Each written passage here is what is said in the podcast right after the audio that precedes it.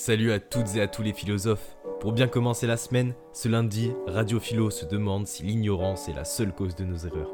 Comme d'habitude, nous sommes allés à votre rencontre et voici ce que ça a donné. Alors l'ignorance est-elle la seule cause de nos erreurs? Euh, je pense que c'est une des principales causes parce que si on savait, si on avait conscience qu'on était en train de faire une erreur euh, et pourquoi c'est une erreur, bah on l'aurait pas fait.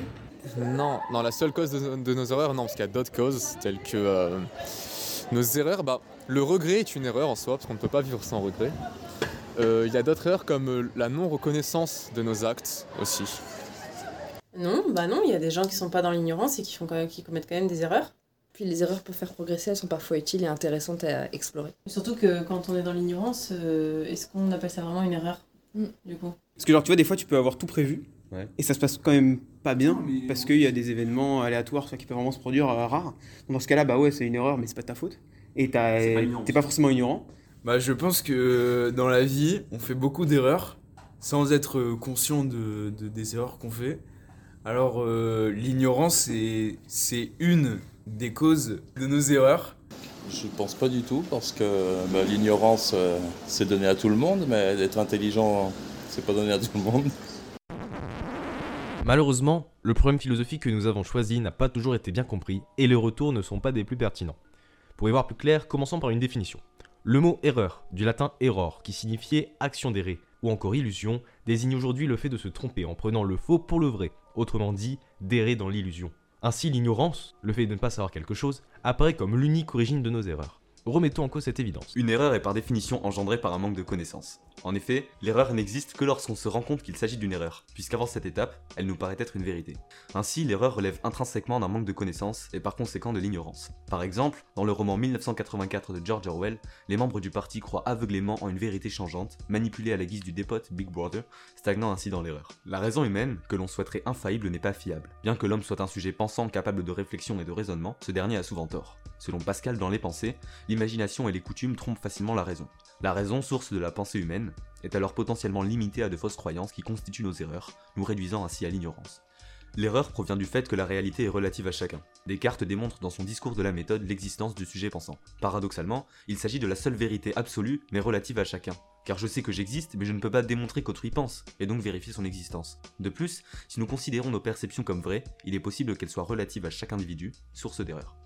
En réalité, il existe d'autres causes. Tout d'abord, si l'homme est condamné à l'ignorance, comment peut-il affirmer qu'il n'y a pas de vérité? Nietzsche disait Les vérités sont des illusions dont on a oublié qu'elles le sont. L'homme est en effet prisonnier de ses propres illusions. Or, en supposant qu'il n'existe aucune vérité, nous ne pouvons affirmer qu'il n'en existe pas. Ce doute perpétuel nous conduirait à un monde absurde. C'est pourquoi l'homme se doit de prendre pour vrai ce qui lui apparaît le plus fiable, les vérités que nous connaissons. Cela ne relève pas de l'ignorance puisque personne ne peut démontrer qu'elles sont fausses.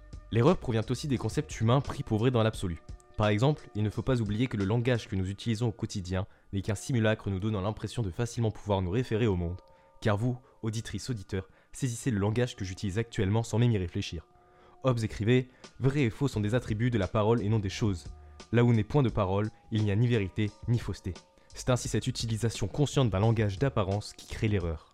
L'erreur peut également provenir de l'inconscient. En effet, nous sommes souvent piégés par des oublis, des erreurs de lecture ou encore des lapsus parfois révélateurs. Dans ses 5 leçons sur la psychanalyse, Freud définit ces troubles banals comme une manifestation de notre inconscient. Par conséquent, l'inconscient, part incontrôlable du sujet pensant, peut être également à l'origine de nos erreurs. Il est nécessaire de limiter nos erreurs. Nous pouvons les limiter en étant moins ignorants. Socrate disait premièrement Connais-toi toi-même, et ajoutait On ne fait le mal que par ignorance. Selon le philosophe grec, il est nécessaire de s'apprendre par une introspection pour connaître les limites de notre propre ignorance. Socrate disait également Tout ce que je sais, c'est que je ne sais rien. En se connaissant ignorant, Socrate en sait plus que celui qui pense savoir, et évite ainsi les erreurs. Nous pouvons également apprendre de nos erreurs car l'homme est perfectible. L'erreur est présente de nature chez l'homme. Nous connaissons d'ailleurs tous ce célèbre adage latin Errare humanum est, perseverare diabolicum. Toutefois, l'homme demeure capable d'apprendre de ses maladresses. Ainsi, il apparaît nécessaire de se questionner sur celles-ci afin de mieux les saisir et de ne pas les réitérer. Éviter l'erreur en fuyant les illusions matérielles. À travers son allégorie de la caverne, Platon nous encourage à se libérer du monde des illusions en accédant au monde des idées par la philosophie et la connaissance. Selon lui, la réalité matérielle que nous considérons comme vraie n'est qu'illusion. La vérité se trouve dans l'essence même des choses, dans des idées immuables. Selon Platon, la philosophie constitue cette quête de vérité permettant de briser les mirages et ainsi d'éviter les erreurs liées à ces chimères. Chères auditrices, chers auditeurs, c'est déjà la fin de cette superbe émission. Nous espérons qu'elle vous a plu et on vous dit à la prochaine. J'ai fait des erreurs et j'en referai. J'espère que ce sera pas les mêmes. À quoi ça sert de... L'art transforme-t-il votre conscience du réel? Alors, euh, moi, si je réfléchis à cette question, euh, je pense immédiatement euh, à l'art cinématographique et précisément à certains films de science-fiction. Euh, je pense notamment euh, à des films euh, qui nous font prendre conscience, alors pas d'un réel immédiat, mais d'un réel proche, un réel qui nous attend. Je pense à Blade Runner, qui est un film qui m'a beaucoup, beaucoup marqué.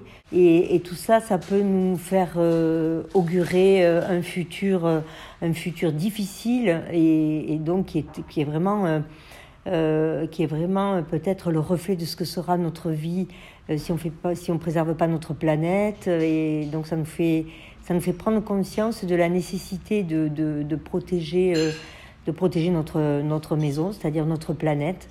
Euh, C'est les images de, de, de, cette, de ce futur, de cette ville du futur, qui, euh, qui, a, qui a modifié ma perception réelle aujourd'hui, par exemple, du développement durable et de la, de la nécessité de, de, de préserver notre environnement. Il y a des œuvres qui, sont, qui, me, qui me donnent beaucoup d'émotions. Euh, Est-ce que ça transforme ma, ma conscience, ma perception du réel? Ça l'emb- ça l'embellit certainement. Oui, je pense profondément que l'art sous toutes ses formes, euh, que ce soit la littérature, la musique, euh, la poésie, la peinture, l'architecture, euh, plus que transforme, prolonge, étend, euh, démultiplie complètement notre vision du réel et crée, crée même euh, des choses qui vont au-delà du réel, qui sont de l'imaginaire et qui, à mon avis, par une sorte de retour, rendent l'extension, permettent l'extension du réel sous d'autres formes. Et c'est pour ça que la culture est quel- quelque chose d'aussi essentiel pour ne pas être euh, enfermé dans des réels trop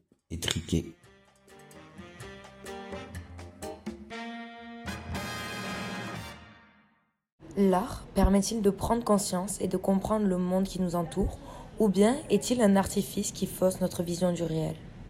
Tout d'abord, si l'on s'appuie sur l'introduction à l'esthétique de Hegel, publiée en 1835, on avancerait que l'art est un moyen de prendre conscience du monde extérieur, mais aussi de soi-même, puisque l'homme qui crée l'œuvre, quelle qu'elle soit, modifie son environnement et exerce une action sur celui-ci.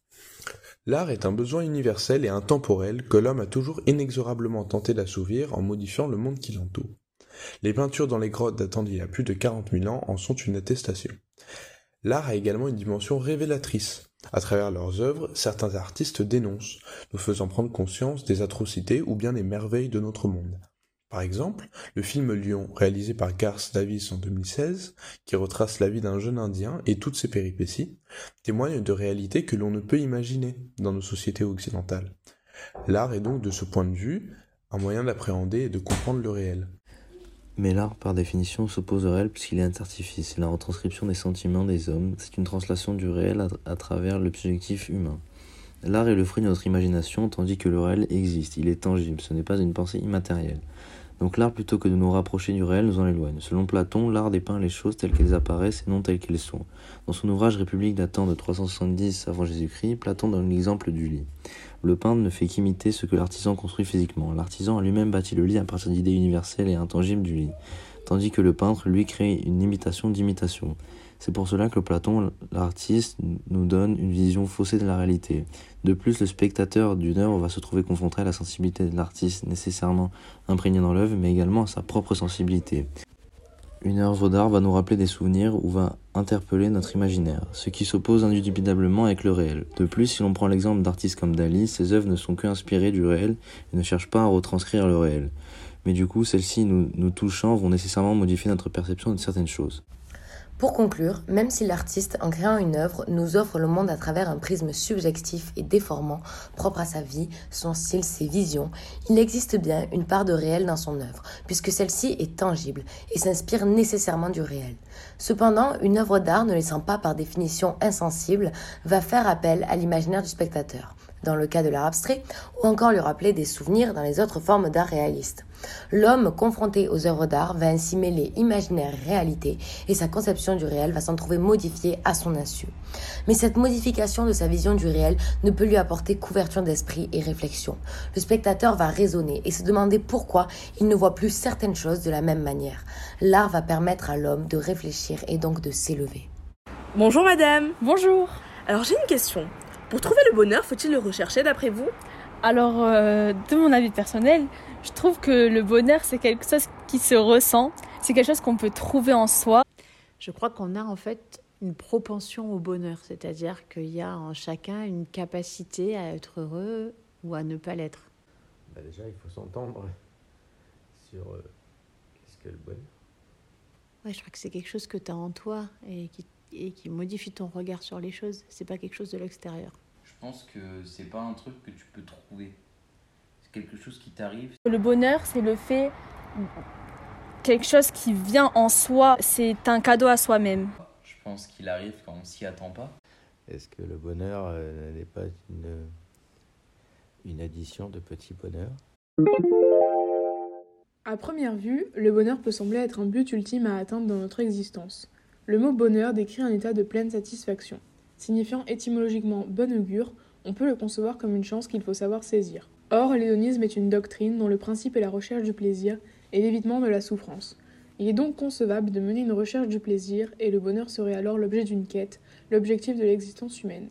Nous pouvons alors nous demander faut-il rechercher le bonheur pour le trouver ou bien est-il relié à des causes sur lesquelles nous n'avons pas d'influence?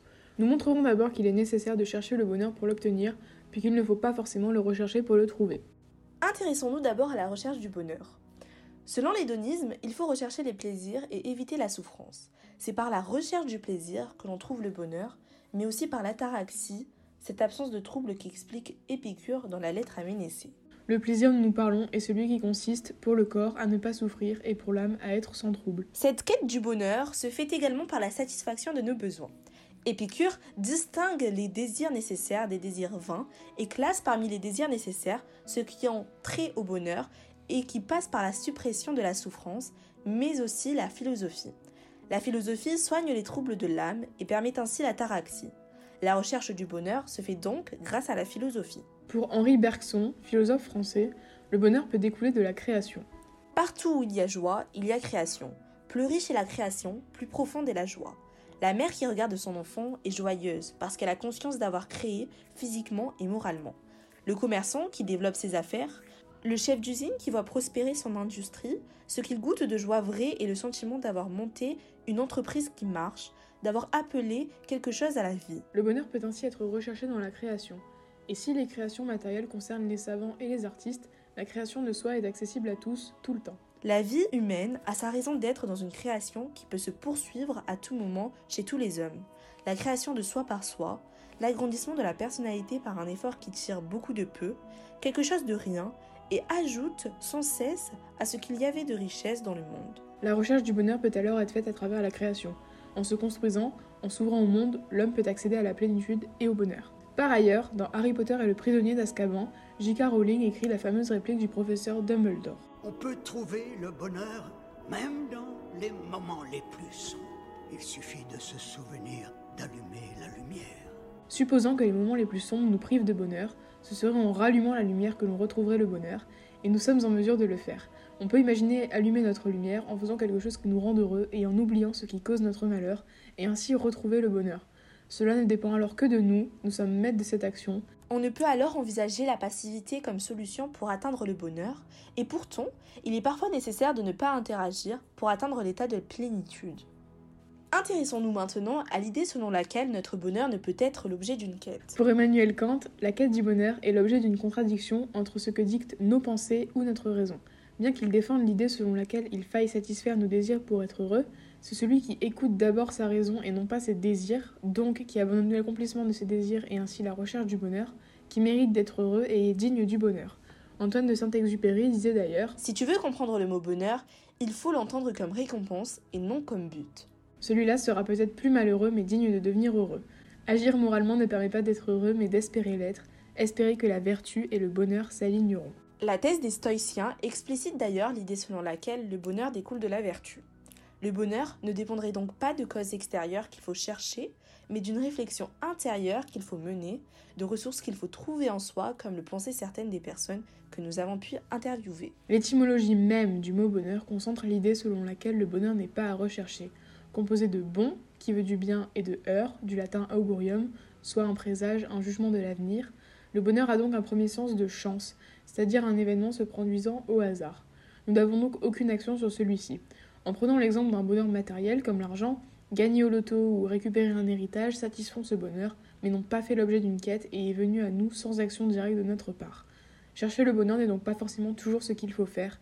Celui-ci se trouve en nous, se mérite en menant une vie vertueuse ou peut nous arriver par hasard. Nous nous demandions s'il fallait ou non rechercher le bonheur pour le trouver. Il apparaît que même si celui-ci peut paraître le fruit total du hasard ou une récompense à nos bonnes actions, la manière la plus efficace de l'atteindre est sa quête que nous menons par nos actions. La création mais aussi la satisfaction de nos besoins permettent de tendre vers le bonheur et prouvent que nous ne sommes pas totalement soumis aux événements. Il est toujours possible de prendre son destin en main, d'allumer la lumière pour atteindre cet état d'idéal qu'est le bonheur.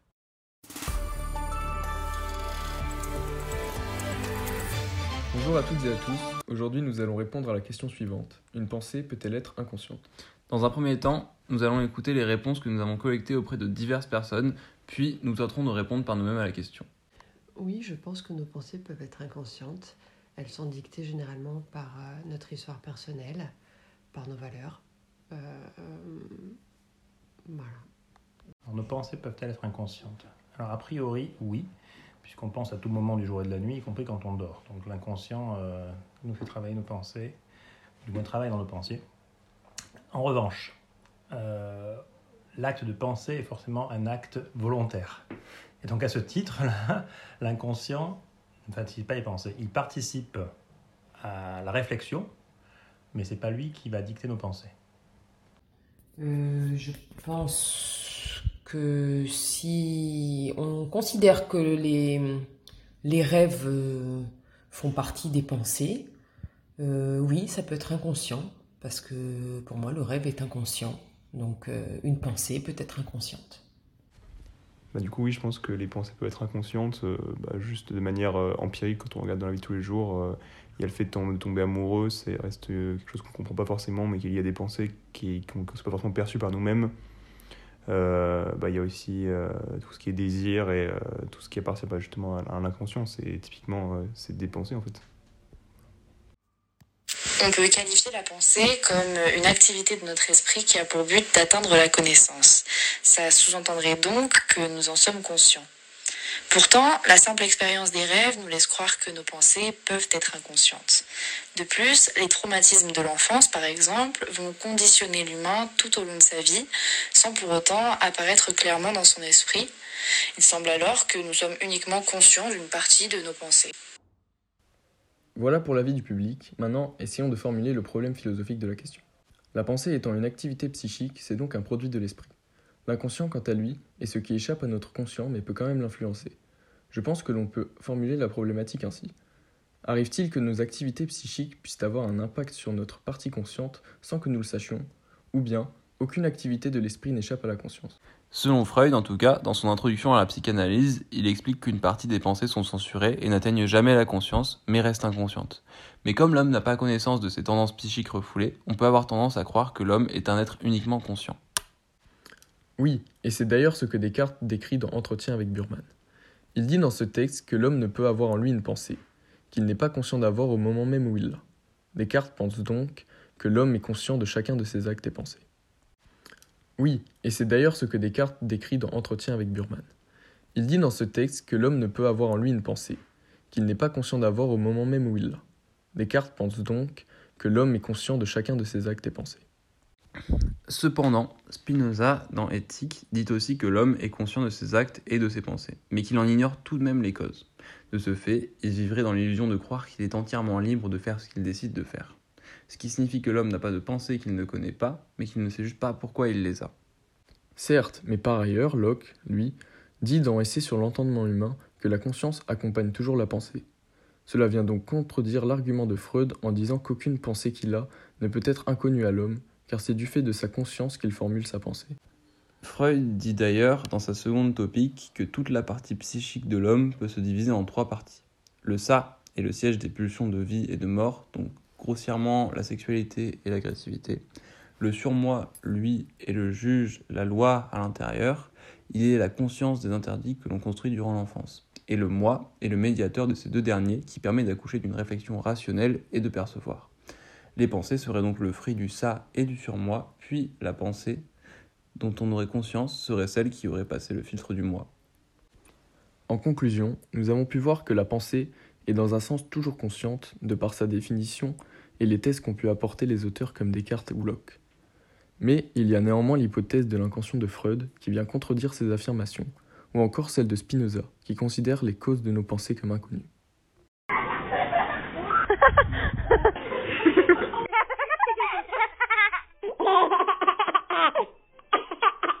La vie, elle est belle.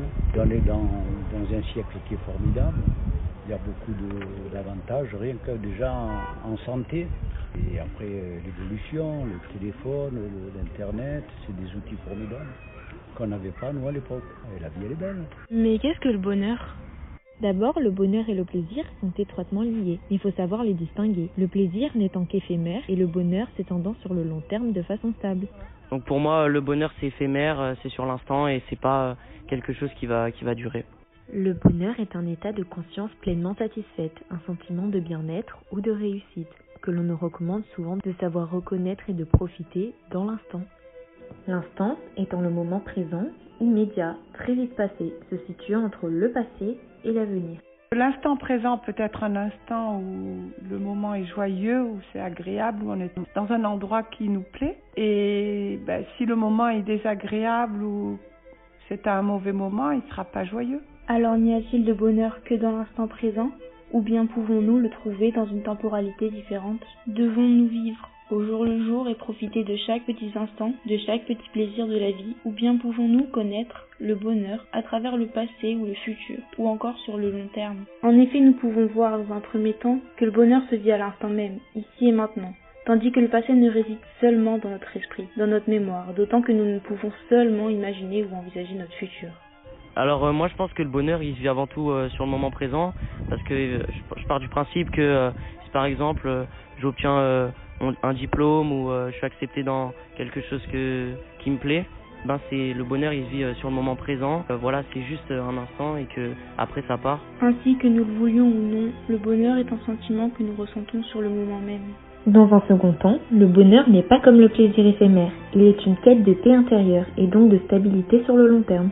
Pour moi, le bonheur peut durer euh, un certain temps, pas seulement euh, l'instant présent. Et c'est peut-être euh, l'addition de plusieurs moments heureux qui font une, un, le bonheur qui continue dans le long terme. D'autant plus que le bonheur peut se trouver dans le passé, à l'évocation de certains souvenirs par exemple, ou encore dans le futur, dans la planification de projets, d'objectifs ou de rêves, dans lesquels on trouve réconfort lorsque l'instant présent n'est pas heureux. Par exemple, quand tu te souviens de quelque chose ou un souvenir, ça peut te rendre heureux. Si vous entendez un oiseau chanter, le bonheur est à l'instant présent. Si vous entendez un enfant qui éclate de rire, le bonheur est dans l'instant présent. Parfois, on peut se rendre compte que le bonheur n'est pas que dans l'instant présent, puisqu'on se remémore de bons moments et peut être vécu a posteriori. L'instant présent, il peut être apprécié aussi parce que c'est des souvenirs qui sont passés. Ils nous reviennent en mémoire, comme par exemple un plat qu'on mangeait quand on était petit et qui fait remonter des souvenirs agréables.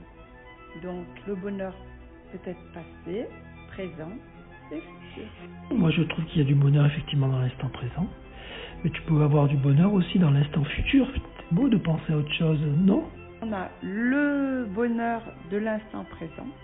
Par exemple, quand on prépare un voyage, c'est le bonheur de l'instant présent, mais au vu d'un bonheur futur. Je pense qu'on peut être euh, heureux sur le moment présent, comme on peut aussi se projeter, si on n'est pas heureux sur le moment présent, on peut se projeter dans le futur pour être heureux. Mais comme l'a dit Épicure dans sa lettre à Ménécée, celui qui dit que l'heure de philosopher n'est pas encore arrivée, ou est passée pour lui, ressemble à un homme qui dit que l'heure d'être heureux n'est pas encore venue pour lui, ou qu'elle ne l'est plus. Le jeune homme et le vieillard doivent donc philosopher l'un et l'autre, celui-ci pour rajeunir au contact du bien, en se remémorant les jours agréables du passé, celui-là afin d'être, quoique jeune, tranquille comme un ancien face à l'avenir. Ces affirmations signifient que le bonheur que nous cherchons est atteignable à n'importe quel âge, qu'il n'est jamais trop tôt ni trop tard, et qu'ainsi la philosophie étant thérapeutique et médecine de l'âme, elle permet d'atteindre ce bonheur grâce à la réflexion, parfois plus ou moins reliée au passé et à l'avenir du sujet pensant, puisqu'il s'agit d'un plaisir stable et étendu sur le long terme. Bonjour, le travail n'est-il que servitude?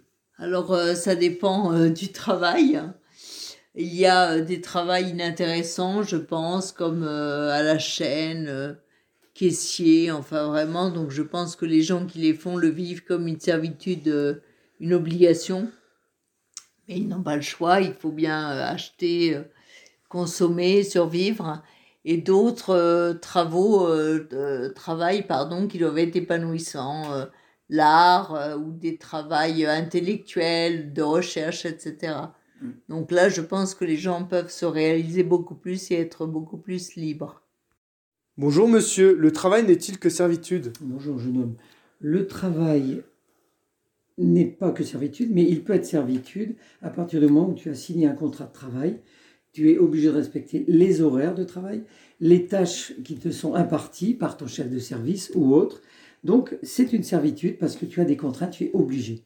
Néanmoins, tu peux être libre euh, de, rompre ce contrat de travail et dans ce cas, ce n'est plus une servitude.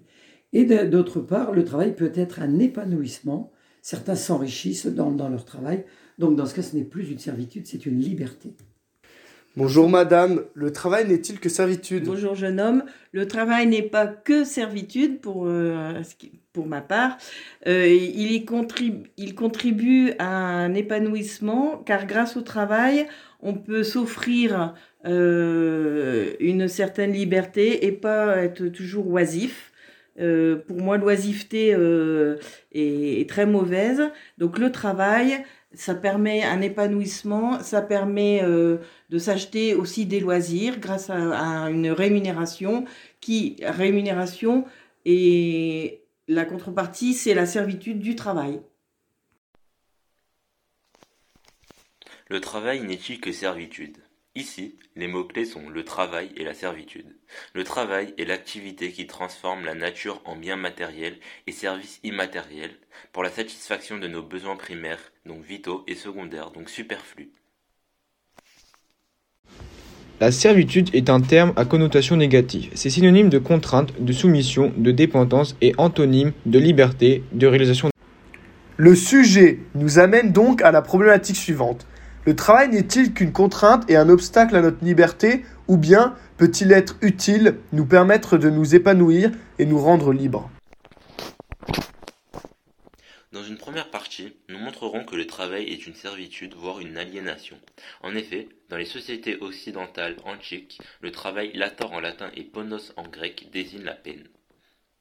Ainsi, Platon dans La République associe le travail à l'œuvre des esclaves. Il est donc objet de mépris et de privatisation de liberté. De même, Aristote dans la Poétique le dévalorise, en l'opposant à la vie contemplative, à la réflexion. En outre, le travail peut même devenir une aliénation.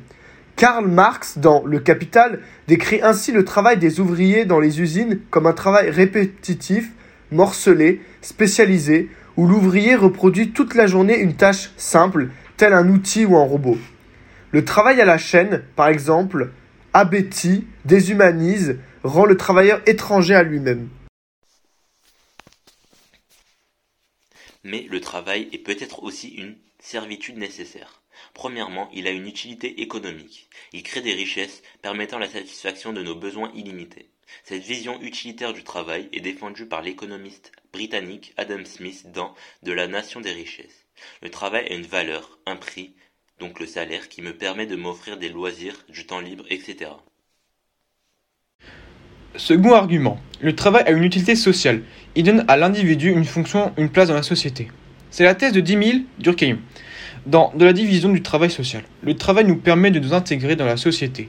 D'ailleurs, nos sociétés modernes, le chômeur, privé de travail, est vu comme un déclassé, un paria. Enfin, dans une dernière partie, nous pouvons dire que le travail est non seulement utile, mais qu'il nous rend libres. Ainsi, le philosophe allemand Hegel, dans la Phénoménologie de l'esprit, décrit la dialectique du maître et de l'esclave. L'esclave, en travaillant, devient actif, développe son habileté, son autonomie, se libère des contraintes de la nature, alors que le maître, qui ne travaille pas, vit dans l'oisiveté, devient passif et dépendant, soumis au travail de l'esclave. Et finalement, c'est l'esclave qui renverse le rapport de domination, devient le maître du maître et peut s'en libérer. Outre son caractère libératoire, le travail peut être jubilatoire et jouer un rôle dans la réalisation de soi. On peut penser au travail des chercheurs, des philosophes ou des artistes qui s'épanouissent dans leur travail. Le travail mène au bonheur quand on fait ce qu'on aime faire. Peut-on s'excuser en disant j'ai agi inconsciemment? Il y a oui et non. Non, on peut pas. Alors oui. Oui, on peut s'excuser si le fond de cette phrase c'est juste une excuse. On peut être désolé d'avoir agi inconsciemment parce que on n'est pas toujours au courant des points de vue euh, des autres et de la manière dont ils ont euh, vécu euh, le moment qui a, qui a posé problème. Et donc du coup, oui, on peut se rendre compte grâce à l'autre que l'on a mal agi. S'excuser en disant qu'on a agi inconsciemment parce que c'est notre personne qui, qui l'a fait, c'est nous, inconsciemment ou consciemment. En soi, il faut essayer d'éviter de prendre la forme et accepter les excuses, mais après, ça tarde sur la forme, il faut aller un peu plus loin et se dire est-ce que la personne qui s'excuse de cette manière-là euh, était par exemple sous l'emprise de stupéfiants ou sous l'emprise d'alcool ou je, je, sais pas, ou s'il y avait un, fait extérieur qui agissait sur sa manière. Dans ces cas-là, oui, sur la forme, on peut accepter. Donc je pense que déjà, le fait de s'excuser, c'est donc du coup pour moi être responsable et prendre sa responsabilité.